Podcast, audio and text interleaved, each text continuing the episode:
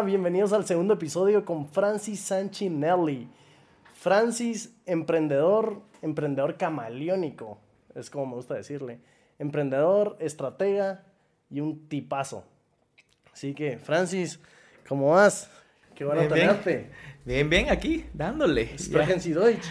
Nur ein bisschen. Ich habe seit 13 Jahren gar nicht Deutsch gesprochen. Oh. Ich habe in Deutschland drei Jahre gewohnt. Nein, Ah. nein, zwei Jahre gewohnt. Zwei Jahre gewohnt.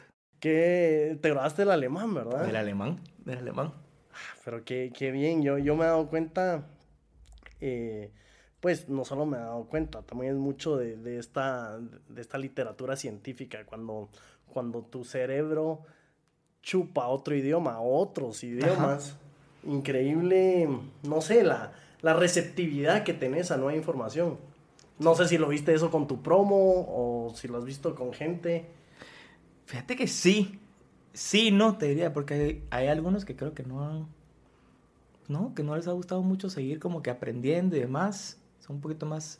Pero hay otros que se les facilita y los he visto crecer en muchas áreas que decís, wow, lo que agarraron de información y cómo se pusieron a aprender, como que el cerebro se te expande a otra Pero manera. No se te olvidado el alemán, va, no tenés acento. No, no, gracias a Dios. Yo creo que, a ver, sí son varios años en los que ya no llevo de hablar. Literalmente, como te digo, como 13 años de, de que no he hablado de vez en cuando, que, en algún cuate todavía de Alemania. Hablamos un poquito, que me pongo a ver Deutsche Welle. Ajá. Eh, hice mi intento de meterme a Duolingo, pero me aburrí porque como que era muy lento el tema de, de, de meterme. Y lo que necesito es una conversación en alemán para ir Sí, refrescando. Pero no, es mi segundo idioma, vamos. O sea, sí. no se me va a olvidar. Aprendí antes que el inglés. Ok, ¿y, y parle un poco la lengua? O... Parlo un poco la lengua, no. Parlo italiano, más un poquito. Y esta semana me di cuenta que entiendo el portugués porque lo puedo leer por lo visto. Ah, estaba, bueno. estaba viendo una cosa y le digo, aquí lo que dice es esto, le digo. Ah, ¿Cómo sabe? Es que mire, esa palabra, el E es igual que el italiano. Estas palabras, la- para mí es eso. Pero eso fue más ojo de buen cubero, así como que mira, esto se me, me parece que es eso. Me di cuenta que sé portugués ahora. Que tipo, entiendo. Tipo limitless. Ahora, ahora sé indie. Ahora es una Imagínate. pastillita. ahora. ¿Cómo es que se llama? Zulu. Me empiezo a un poquito más. Mira, para, para jalar un poco el hilo conductor de, de la, de la conversación que estábamos teniendo en el primer episodio, que hablamos de audiencias, em, pues que tenés una audiencia muy diversa de lo que es Instagram y de lo que es TikTok. Y mm, no sé si tenés otra audiencia en Facebook o, o, o no. Tengo Facebook, tengo Twitter. Eh, y sí son diferentes. Sí. Y haces cosas, sos, sos diferente. Hay diferente personalidad de Francis en cada red. Sí. Ok. Diferente, pero la misma. Creo que lo que diferencia es como la forma en la que comunico y el contenido. O sea, Facebook hoy por hoy murió un poco. Y Facebook en algún momento lo que pasa es que se convirtió en mi, mi canal de contacto cuando hacía fiestas y eventos. Entonces, en Facebook llegué a tener muchísimos contactos. O sea, es más, hasta me friegan algunos amigos que dicen, ah, y no tenés a Francis en común. O sea, como que estoy metido Es en- un inner joke, Ajá. O sea, es, aquí está este brother. Eh, Facebook es otro, otro rollo, casi no posteo temas profesionales. Ahí, ahí más es un tema personal, con un toque profesional de vez en cuando. Ujú. Y como muy opinión y muy light. Eh, Twitter me meto mucho a, a- a seguir a gente. Ahí tal vez es mi lado más político y, y educacional. Entonces Ok. ando en otro rollo. Y LinkedIn también es totalmente profesional. LinkedIn para mí veo- se está convirtiendo en mi, en, en mi red favorita. Ah, sí. Porque tiene un poco más de, más de materia gris. Sí, o sea, hay, hay, mucho más con quien compartir. Ya la gente se está animando a, a contestarte, a abrir un debate en la conversación. Miras artículos y comentarios y opiniones de temas profesionales muy buenos. De, de liderazgo, de management, de, de business intelligence, de, las- de los temas que me gustan. De gente, casos de éxito que ponen. Y decís, pues chica, o sea, entonces LinkedIn se está convirtiendo en la que probablemente después de TikTok Ajá. más tiempo paso. Oh. Y, y, sí, y sí, sí tenés una rutina de voy a hacer un post en LinkedIn una vez a la semana o es más Trato- de comentar. Trato por lo menos de, de postear una vez a la semana. No he hecho todavía, como te digo, tal vez una estrategia. Pero un post o un artículo. Un post, hice dos artículos ahí, ya. Lo quiero retomar, realmente es algo que quiero retomar. Y a Medium no te ha llevado LinkedIn. No. Tuve, a la madre, me, Porque me en, frega. En Europa Medium es. Es, es- es él, ¿no? Y ya en todos lados aquí. Tengo el app bajada. Por lo menos ya voy ahí, ya está el app ahí. Pero sí, es más, vamos, mira, vamos a... La audiencia, La- la, audiencia. Ah, o sea, Mira, y no ha subido. Eh, no, en, en algún momento, fíjate que tuve un mismo, un lapsus de querer ser bloguero. ok. Entonces abrí mi, estaba ahí en Twitter, creo que todavía lo tengo en mi perfil, que dice socialthisvalue.com, eh, que lo tenía ajustado en WordPress en ese momento, cuando era, híjola, épocas de colegio. Eh, y hablaba de comida.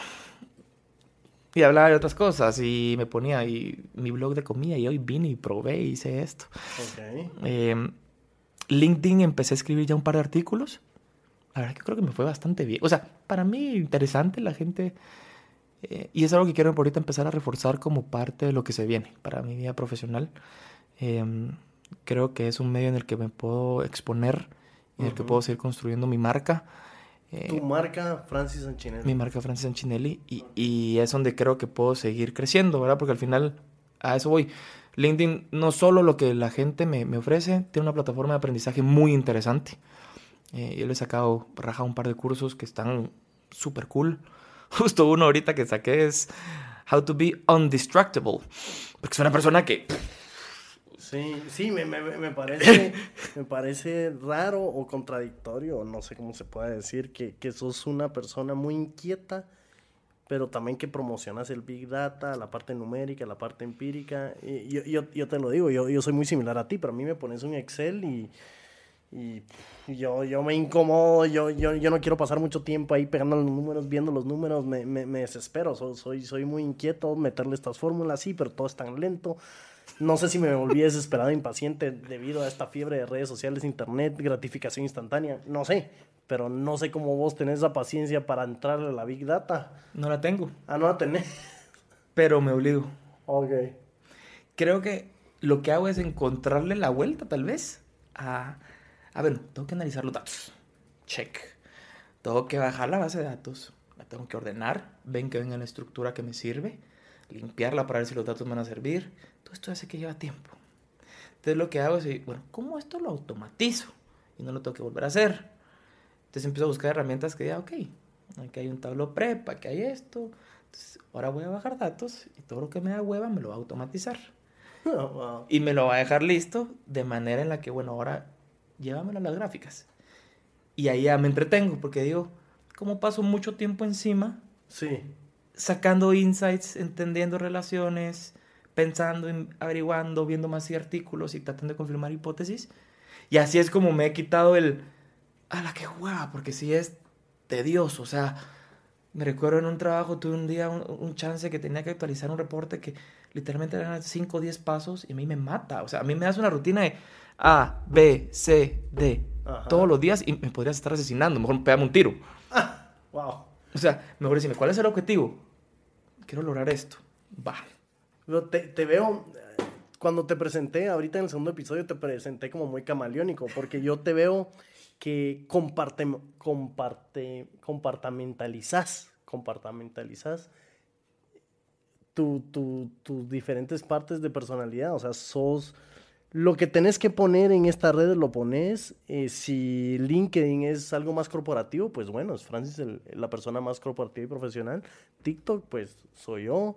Twitter, pues un poco más educativo. O sea, e- está bien, eh, hay que ser camaleónico en la vida. Porque Francis no solo es uno. Sí. Creo que Francis es uno con muchas facetas alrededor. Para que no se escuche mal, o sea, no es que sean máscaras, es, es simplemente me- como ese novio que puedes llevar a la cena de gala con tus papás y los dueños de la empresa, pero también te lo puedes llevar a la calle, al volcán y no le importa dormir en el piso. Sí.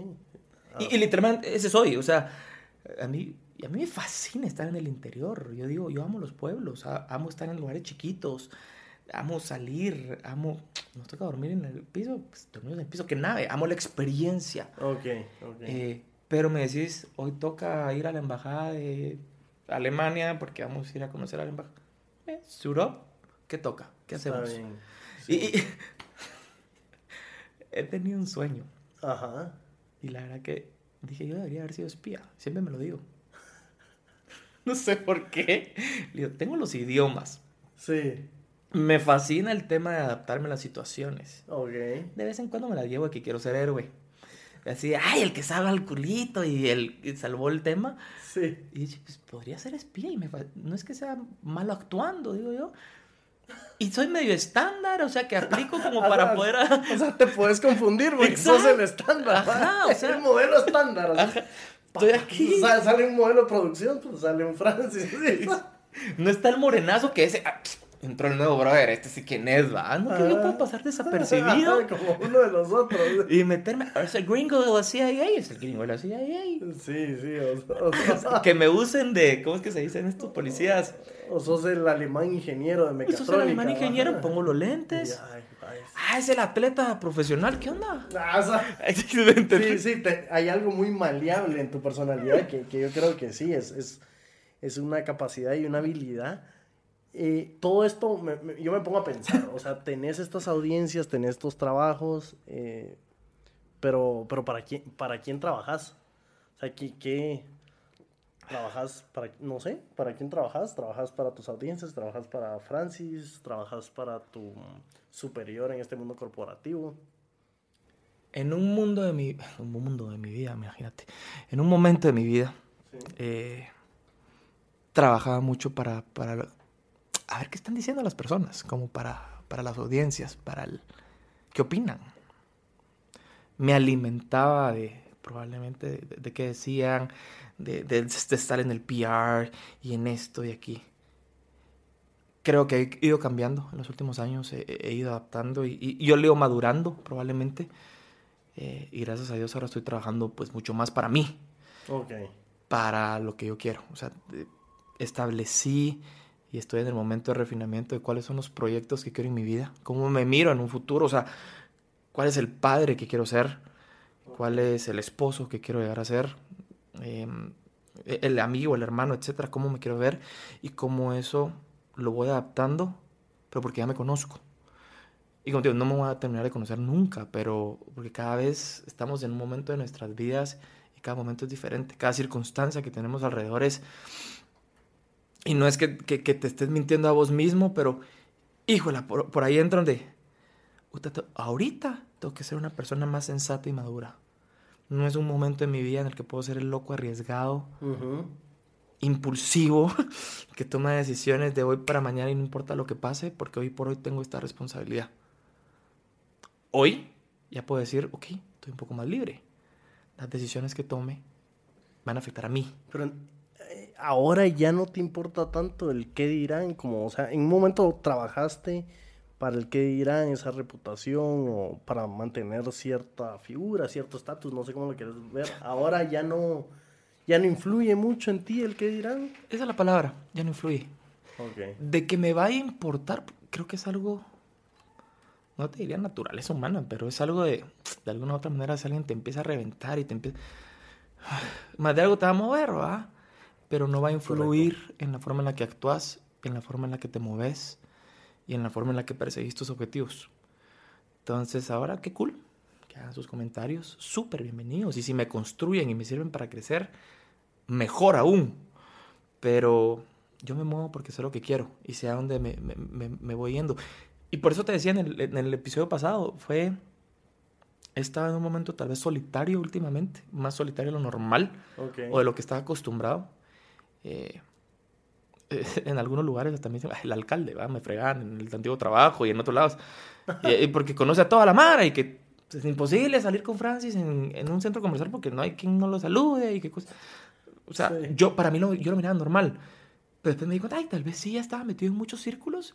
Y, y obviamente por naturaleza eso me ha expuesto a otras personas.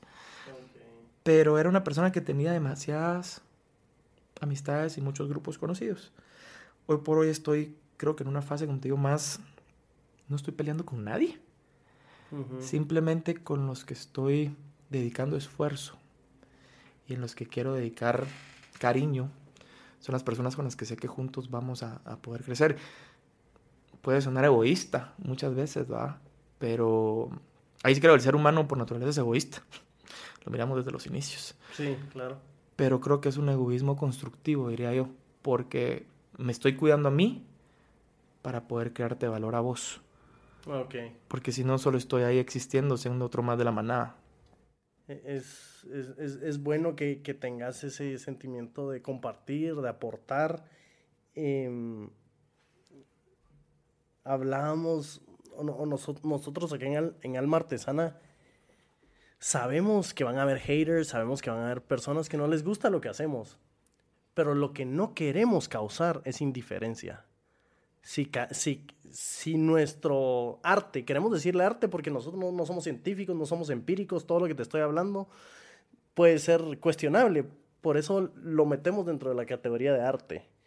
Eh, y lo que no queremos es que el arte, no, no queremos, si causa enojo, si causa felicidad, si causa inspiración, si causa depresión, si causa contemplación, todo es bienvenido. Lo que no queremos causar es indiferencia. Y también somos, aquí en Alma Artesana creemos de que el arte nunca está terminado, nunca termina el arte. Una obra siempre está incompleta. Preguntarle a cualquier artista, siempre se pudo haber hecho más. En cuanto a una pintura, en cuanto a una canción, es arte. El arte por naturaleza es incompleto, porque nosotros no somos perfectos. Entonces siempre va a haber en, en nuestras obras, en, en- en- sí, nuestro- el arte está incompleto, por eso te da cierta libertad también de actuar.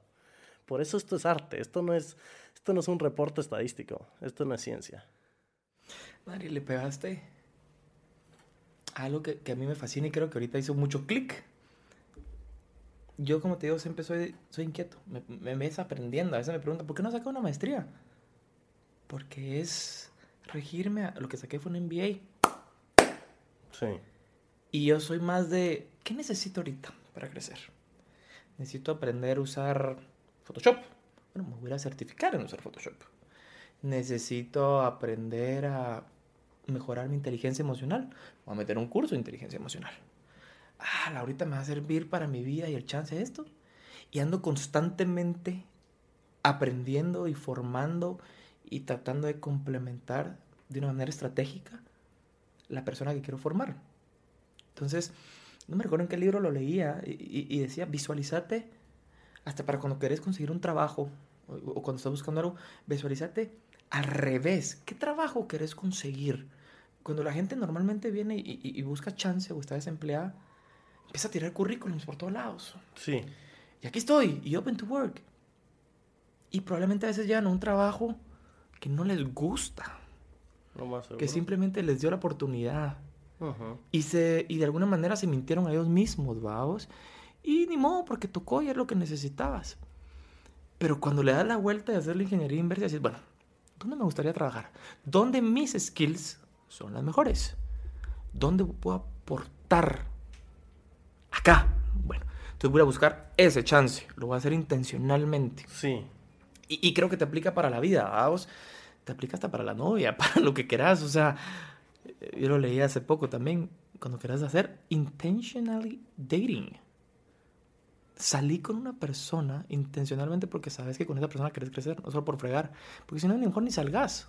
Mejor ni te metas un trabajo. Mejor ni hagas un emprendimiento porque realmente lo estás haciendo por hacerlo.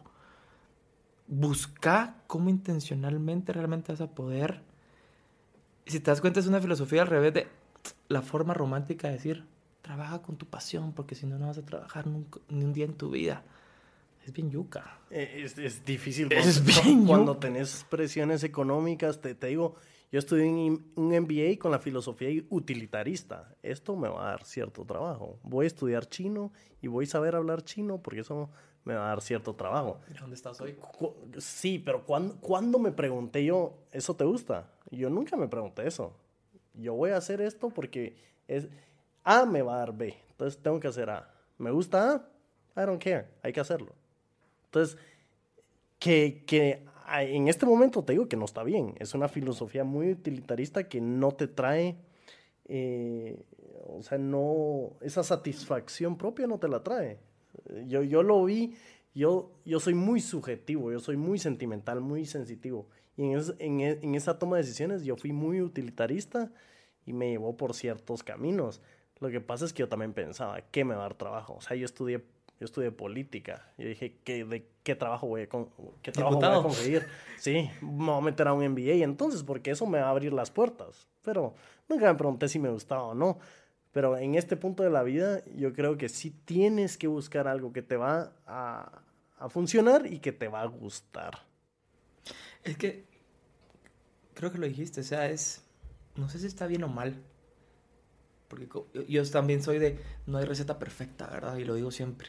A veces te preguntan, ¿cuál es la receta perfecta del emprendimiento? Brother, no sé la receta perfecta del emprendimiento. Te puedo decir lo que me pasó a mí. Te puedo decir dónde he fallado, dónde le he cantado mil y un veces.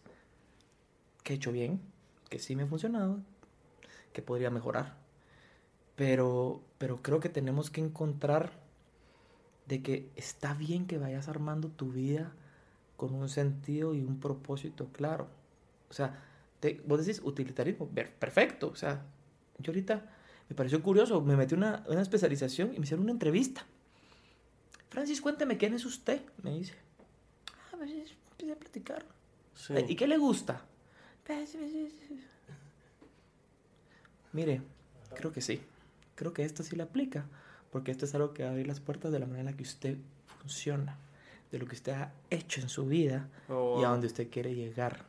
Si usted escoge la otra, eh, no le va a sacar raja, no la va a aprovechar, no va a ser de valor para usted, va a ser simplemente un currículum más metido en su especialización y nice. Dije yo, nunca en mi vida y tratando de hacer memoria, pero yo no sé si ni siquiera en la U, cuando te, metí, cuando te metes a... ¿Por qué quieres estudiar? Estás en la entrevista, ¿va? Sí, una si, van a más eso, profunda, ¿no? Si van a eso, ¿qué, ¿qué, te gusta? ¿Qué te nace? Wow, no, eso nunca me han preguntado. Pues decir, es como que, perdón, ¿qué me gusta? Pero no, es esta carrera me va a traer tal empleo. No, ¿qué le gusta a usted hacer? Brother, yo, yo hoy no fuera, y con todo el cariño en mi universidad porque la amo, pero probablemente no hubiera estudiado lo que estudié. Sí, es verdad. Wow, es, es, ahí sí que no nos vamos a meter a reformar el sistema, el, sistema, el sistema de recursos humanos corporativo y de reclutación de universidades. es un reto, el que se quiera apuntar. Me avisan. ya lo escucharon, le avisan. Eh, te quería, para finalizar, te quería preguntar sobre tu relación con el riesgo o porque yo veo que has emprendido mucho, promoción de eventos, restaurantes, bares, ropa deportiva. No, no, no, te, no te da miedo emprender, ese, ese riesgo de que vas a perder, ¿no? Mm, sí, no. No me da miedo porque me fascina el emprendimiento y ese éxtasis inicial. Okay. Eh, hay hay una persona que se llama Diego Rusarín y este otro Diego Barraza, si no estoy mal. Tienen un podcast. Sí, en México, ¿no? donde hablaban y, este decía, yo soy un perfecto para abrir porque a mí lo que me llena es esa emoción de empezar a hacer algo nuevo y pensar y el business plan y esto y por esto y esto. De ahí yo lo tengo que soltar, dice, porque no soy bueno para operarlo. Porque no soy bueno para el seguimiento, porque, no, porque a mí lo que me llena y he entendido, hijo, es el éxtasis, esa emoción temporal momentánea de quiero empezar. Eso es lo que me llena energía. Después se va bajando. Y mientras se baja, si yo me quedo ahí, ya no soy de valor. Entonces digo yo, hijo madre, ¿va? Entonces, y, lo empezaba justo como decís a, a entender. ¿Te recuerdas que en el anterior hablábamos del tema constancia? Sí.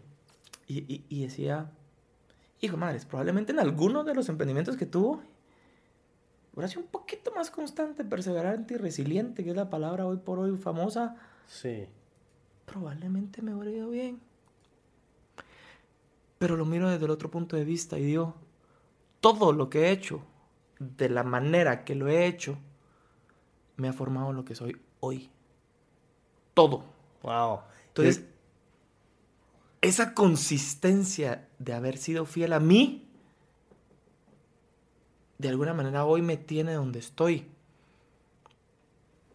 Abriendo los ojos probablemente, siendo más maduro, probablemente tomando mejores decisiones a la hora de emprender. Siempre me encanta el riesgo, pero ahora ya puedo decir, ajá, como ya hice esto, y, no me forcé a, hacer algo que no era yo, esa consistencia, de ser consistente a mí mismo, me llevó a que el Francis de hoy es un Francis más experimentado, más maduro, y que probablemente, si retomo algo, o me voy a meter a emprender, que es más, si voy a emprender, ahorita estoy emprendiendo un par de proyectos, lo va a ser diferente. Puede ser que sea simplemente más estratégico y ahora consigo a la gente indicada y bueno, órale, caminemos. Sí. O puede ser que ya, ah, en este sí me meto de cabeza porque vale la pena. Yo creo que nos vamos a quedar con eso, Francis, con esa sumatoria de experiencias que ha formado el Francis que sos hoy y que yo creo que es bastante ad hoc con lo que es Alma Artesana, la sumatoria de los diferentes Francis que conforma el Francis Macro.